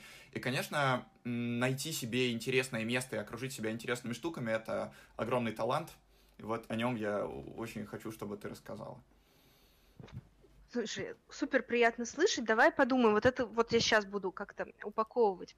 Мне кажется, что вот то, о чем ты сказал, про, про видеть красоту, это какая-то такая моя насущная потребность, и это м- такой, я бы даже сказала, навык выживания.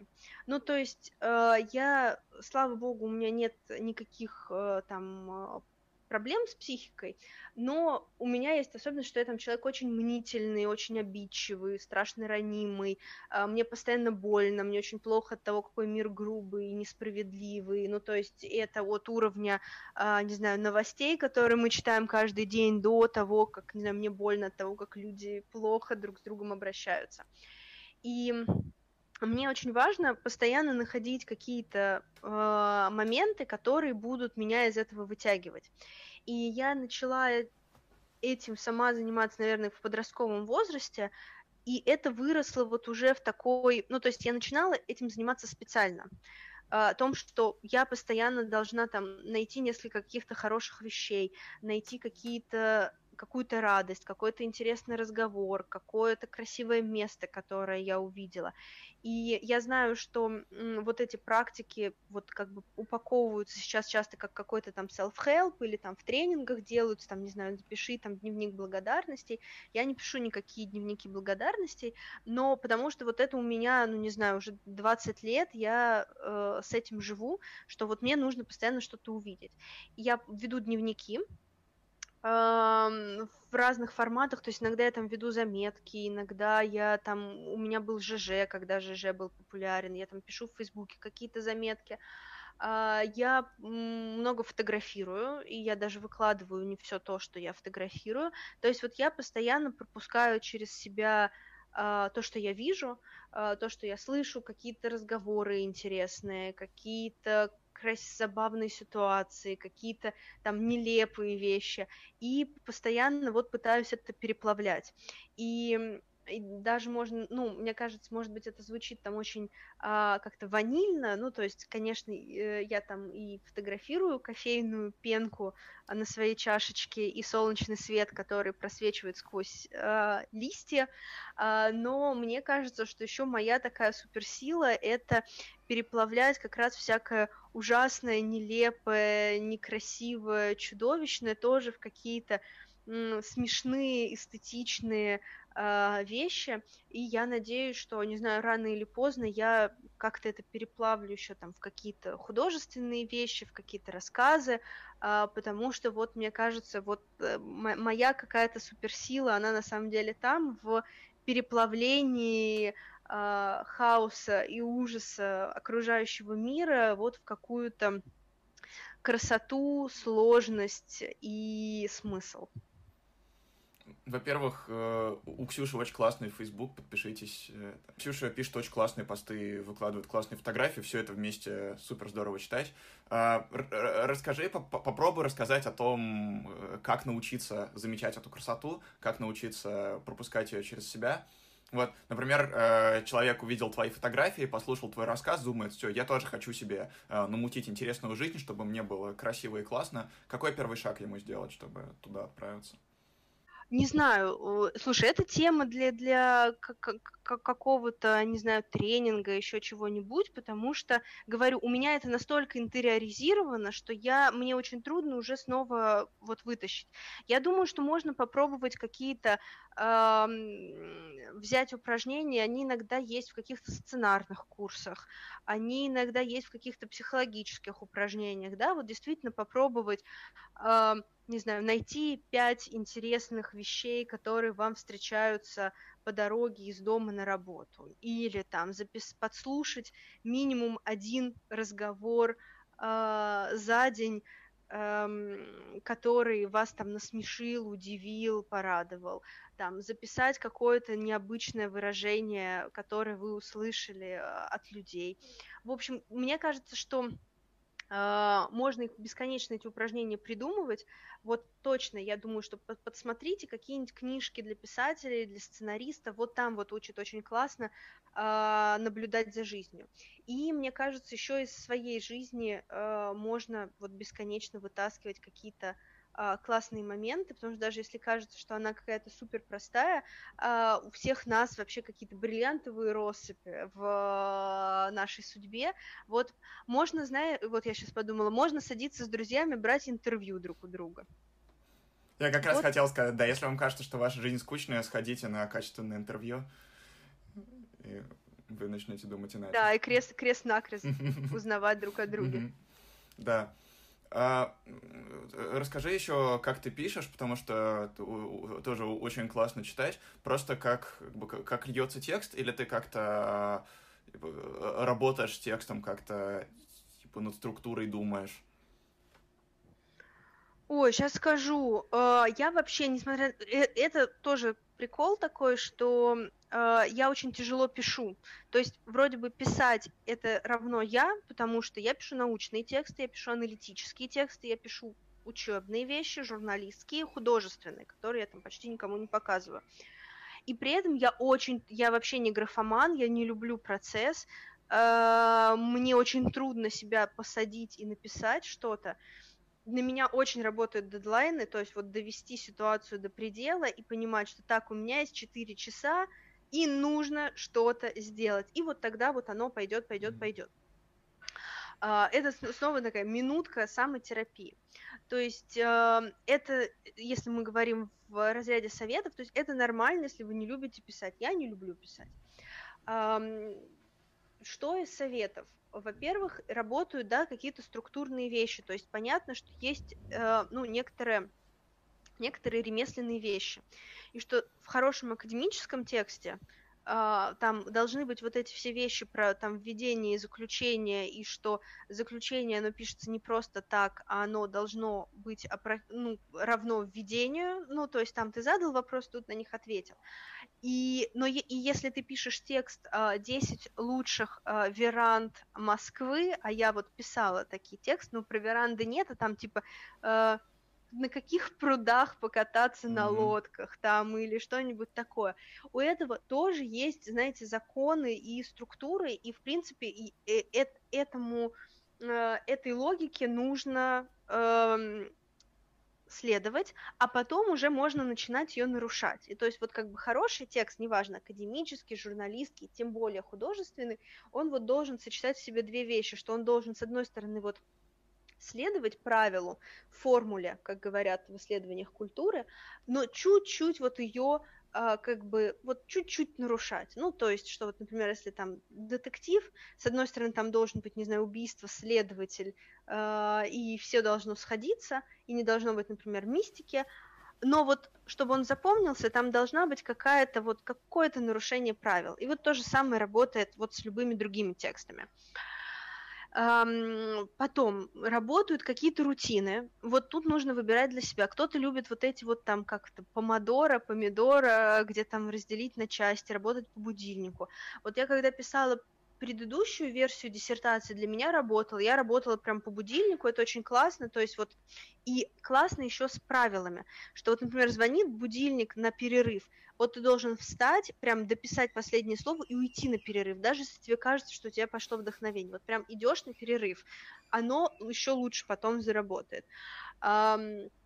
Если вы работаете, не знаю, хорошо хочется ходить гулять каждый час, ходите гуляйте. А, это, мне кажется, вот всем, кто сейчас экстренно дописывает курсовые, дипломы, там, вот-вот, ребят, я с вами. Хочется, не знаю, запахами себя окружить, окружайте. А, работается с музыкой, работаете. Вот у меня есть очень такое смешное свойство. А, моя семья от этого просто вешается, потому что так-то вообще-то я человек довольно Э, такого с, таких снобских вкусов, но когда мне нужно работать над тяжелыми текстами, я слушаю очень плохую музыку. То есть так. вот когда э, вот мне кажется знак того, что я работаю над каким-то тяжелым, сложным, интеллектуально насыщенным материалом, это если вот у меня встает какая-нибудь э, эстрада 90-х или там э, шоу Первого канала с переодеваниями, вот это значит, вот это мне почему-то, я не знаю, как это работает, но мне это помогает справиться с какими-то тяжелыми текстами. То есть вот как бы слышишь группу комбинация, значит я пишу хорошую, сложную научную статью. Вот. Вот мне кажется, что нужно выработать свои какие-то странные рутины и вообще их не стесняться. А, если вам заходят всякие вот эти вот советы по продуктивности от стадитюберов, там проведение дневников используйте, мне они не заходят, мне, видите, мне заходят э, передачи три аккорда. Yeah. Но э, вот нужно, нужно найти вот эти всякие рутины э, для себя. А, вот, и понимать, что да, вот все, всем сложно, и очень мало людей, которые такие садятся, садятся и начисто пишут какие-то великолепнейшие тексты. Нет, всем, всем трудно. Ой, да, про музыку очень забавно. У меня похожая штука. Я еще с первого курса у меня, когда мне надо написать какой-нибудь эссе, я чувствую, что мне остаются там прям последние сутки. Я примерно в 11 вечера я сажусь, включаю первый микстейп Оксимирона на, типа, на репит и тоже начинаю. Ну, это еще, знаешь, посложнее хорошо. как бы продукт, mm. чем то, ну, что я ну, назвала. Ну, первый, первый, первый микстейп тут там есть и простое, и сложное. Погнали в Блиц три суперсилы, которые двигают тебя вперед, кроме силы замечать красоту, про которую мы уже поговорили. Страх смерти, э, серьезно, я очень боюсь, когда все это закончится. А, два, э, вот это вот лютое желание прожить несколько жизней, вот оно где-то, наверное, первое связано с этим. Эм, и какая-то вообще необыкновенная жажда жизни. Эм, ну, тягу к красоте ты сказал. Э, господи, что еще, что еще четвертое назвать? Сейчас, давай я подумаю. Давай, давай, давай, давай. Эм, умение, не знаю, пропускать через себя большое количество текстов, образов, идей и как-то их внутри себя, не знаю, переваривать плохое mm, слово, ну... а, значит, как-то их внутри себя перемешивать и вот выпускать какой-то свой очень такой э, новый продукт, mm-hmm. какой бы он ни был. Это, кстати, прикольная мысль, да, про то, что типа загружать внутри себя много всего разного, и там дальше да, оно само да. как-то продюсится, это клево. А, три любимых города России, в которых ты была, возможно, в экспедициях, возможно, нет. Великий Новгород, э, Екатеринбург, ну и давай. почему можешь смотри... коротко сказать? Да, да, да, смотри, вот давай мы вычеркнем Москву и Петербург, потому что я обожаю да. эти города, я просто, это, это моя жизнь и, и, и так далее. Убираем Москву, Петербург, да, Великий Новгород, мне кажется, что он очень красивый, нежный, сложный, печальный русский север, э, такая не случившаяся надежда э, русской демократии, э, очень красивые вот эти вот домонгольские храмы, э, невероятная река, э, белые ночи, серые ночи, и я в этот, у меня в какой-то момент там было очень много друзей, я приезжала туда каждое лето и видела про то, как живет очень классная, сложная молодежь в российских регионах и украшает свой город, потому что они туда прям вот, мне кажется, привозили, там появилось фаер-шоу, они привезли фаер-шоу, пришли ирландские танцы, они их привезли. Я вот прям видела, как люди свой город украшают. Это Великий Новгород, обожаю. А Екатеринбург, я в него попала благодаря работе и регулярно там бываю это как раз та часть России и та часть профессий, с которой я не была знакома, потому что у меня нет никого, кто работал бы там в индустриальной сфере. А, я не связана с э, Уралом э, никаким образом, но я очень полюбила это место. Мне кажется, что это вообще прям вот прям Уралом и Сибирью спасется э, Россиюшка. Я очень э, люблю вот эту вот как такую трудовую культуру. А, и одновременно с этим мне кажется, что Екатеринбург, это вот это, вот Екатеринбург третья столица, там могут другие города про это говорить, потому что э, там потрясающий стрит-арт, там классное современное искусство, а, там отличные музеи, там отличная университетская молодежь, и мне кажется, что можно прекрасно прожить жизнь в Екатеринбурге, а, не мечтая там о каких, ну, в смысле, и быть интегрированным в большую и российскую, и мировую повестку. Вот.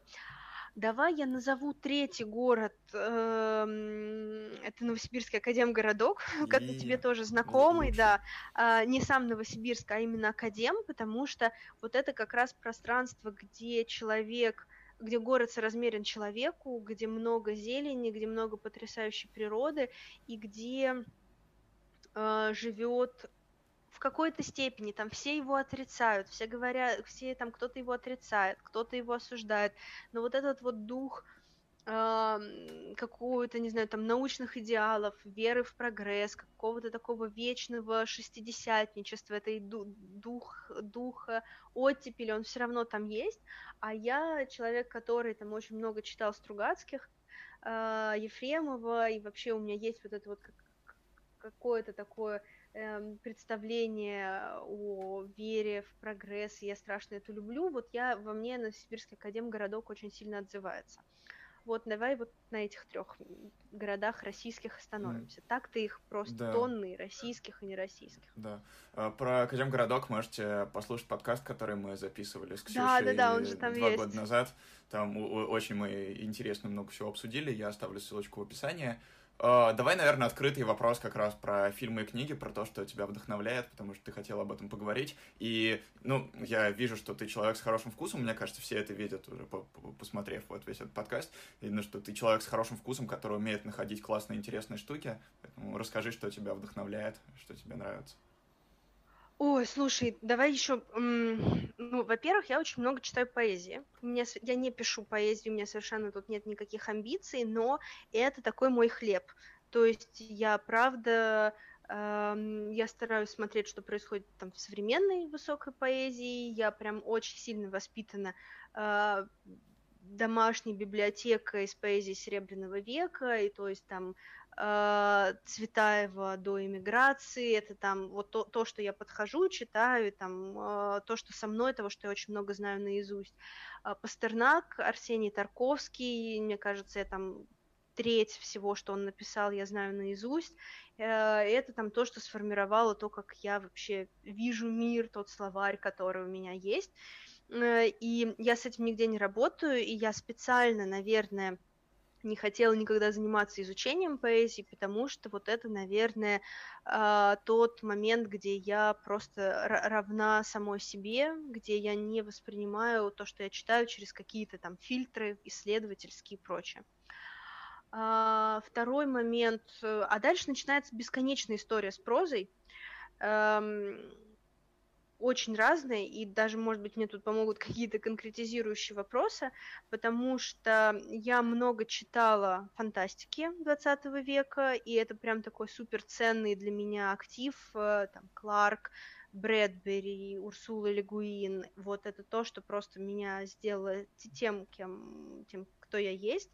А, фантастика и ну пусть это будет не фэнтези, ну потому что там фэнтези бесконечно как бы выродилось в разные такие странные вещи, но э, давай там, скажем, не знаю, волшебные истории, потому что Хроники Нарнии главная книга моего детства. Э, очень люблю Гарри Поттера, очень люблю э, вещи, которые делает Нил Гейман, и мне кажется, что вот нам очень в, в российской литературе не хватает э, таких авторов, как Нил Гейман, а, потому, которые бы, с одной стороны, сочетали такую высокую литературную культуру, а с другой стороны, классно умели напугать, а, классно умели работать с самыми странными э, маскультными сюжетами из фантастики, из хоррора, из фэнтези, из детектива ну, а, а Пелевин тебе не кажется, что похоже, что не, делает? М-м, нет, вот как раз Пелевин совершенно не, не, не, не, не мой э, автор, я прям очень его... Не, не потому что я имею что-то против, mm. я прям его совершенно не понимаю. Вот это mm-hmm. я прям не понимаю, на каком... как он со мной говорит. Mm-hmm. Я очень люблю британскую, современную британскую литературу. Мне кажется, вот, вот нам очень не хватает российского Нила Геймана, и нам не хватает российской Антонии Байет. Это роман «Обладать», роман «Детская книга», а, где, с одной стороны, ты получаешь какой-то супер увлекательный сюжет а, про с некоторой детективной формулой, или с формулой семейного романа, или с формулой романтической истории, но при этом ты просто так умнеешь, когда ты читаешь вот эту children's book, всем рекомендую, великая книга про э, богемные семьи конца XIX века, эта история кончается концом Первой мировой, э, где у тебя и теория волшебной сказки, и теория психоанализа, и проблемы закрытых школ, и проблемы а, воспитания, и Всемирная выставка в Париже, и модерн, и Первая мировая. Вот мне тоже кажется, что вот какой-то такой литературы, а, которая была бы, с одной стороны, такая сложно организованная, а с другой стороны, очень понятная, в которую легко можно войти, вот мне кажется, ее не хватает, э, и поэтому я читаю Антонию Байет, Нила Геймана и много разных других вещей. Слушай, потрясающе интересно. Я прям Просто я, когда я поступил в универ, я стал сильно меньше читать, потому что стало меньше времени.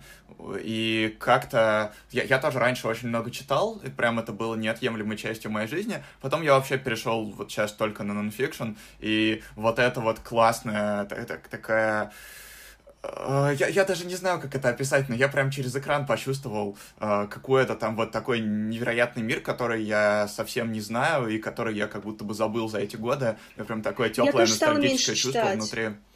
Я Знаешь, я тоже стала меньше вернуться. читать. Эм, это как бы знаешь, сейчас страшную вещь скажу, нужно себя заставлять, не в смысле, что там, типа, читай, потому что это важно, я вообще вот это все ненавижу, а в смысле нужно себе вот прям, выделять, вот как нужно выделять себе время на отдых, потому что работа никогда не будет переделана, Учеба никогда не будет закончена. Вот как себе нужно найти час, чтобы пойти на прогулку, вот говорю, пофотографировать солнечный свет сквозь листья, так вот нужно найти себе какой-нибудь час, чтобы сесть с книгой и вообще Ух, полностью... Почитаю сегодня, наверное, Нила Геймана. Давно собирался. Прям так очень вдохновило. Ах, э, последний, наверное... А, нет, предпоследний вопрос. О чем ты мечтаешь? Я мечтаю довести до ума и выпустить в свет свои а, художественные эксперименты, потому что я пишу сказки, я пишу рассказы, и там у меня три драфта разных романов, которые, до которых не доходят руки, потому что у меня семь драфтов научных статей. А, вот, поэтому я мечтаю, чтобы у меня было время и силы а, это сделать, выпустить, и чтобы это кому-то понравилось, чтобы для этого нашелся читатель. Вот у меня страшная какая-то вот эта вот мечта существует. Вот это лично, лично для меня. А, и вторая история, потому, не знаю, какая-то это звучит страшно пошло, там про мир в всем мире и что-то такое, конечно, его не будет, но тут скорее, знаешь, не мечта, а э, скорее, не знаю, страх. Ну, ну то есть мне скорее э, хочется, чтобы какой-то весь ужас окружающего мира, там, политический и э, природный какой-то еще, чтобы его, он, не знаю, хоть как-то притормозился. Вот это даже не мечта, а э, насущная потребность. Вот, две вещи. А это, это для всех остальных. Вот. А это для, то для меня. Ну, такой микровопрос уточнения, все-таки не могу не спросить. А, вот у тебя 7 драфтов, а как ты все-таки выбираешь, за какой браться? Это как бы дедлайны, это дедлайны... на это влияют? Или ну, как, если много всего? Как, а, ты выбираешь, дедлайны чем без авторы. В всегда классно найти какую-то внешнюю рамку.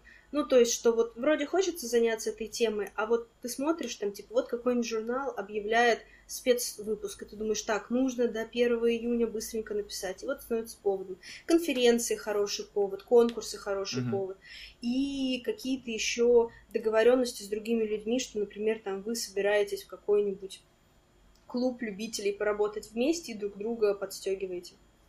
Угу. Клуб любителей поработать вместе, это, кстати... Ну, ну, прикольно, что внешние рамки вот так вот это структурируют. А, потому что я тоже часто оказываюсь в ситуации, когда много всего хочется выбирать. Последний вопрос. Что а, важно? Красота а, и дружба. Хорошо. Ксюш, спасибо большое, потрясающе интересно было. Тебе большое спасибо. А, подписывайтесь на Facebook Ксюши, еще раз говорю, он классный, там, типа, вы получите нереальное эстетическое удовольствие от сочетания Instagram. текста и фотографий, да, и на Инстаграм тоже подписывайтесь, а, вот, на меня тоже подписывайтесь, э, напишите что-нибудь в комментариях, если у вас что-то откликнулось, потому что я прям несколько таких больших приливов эмоций испытал за наш разговор, пишите комментарии, подписывайтесь, оставляйте отзывы, вот это вот все, как мы любим. Ксюш, спасибо тебе большое. Пока-пока. Спасибо тебе большое, Лев. Пока.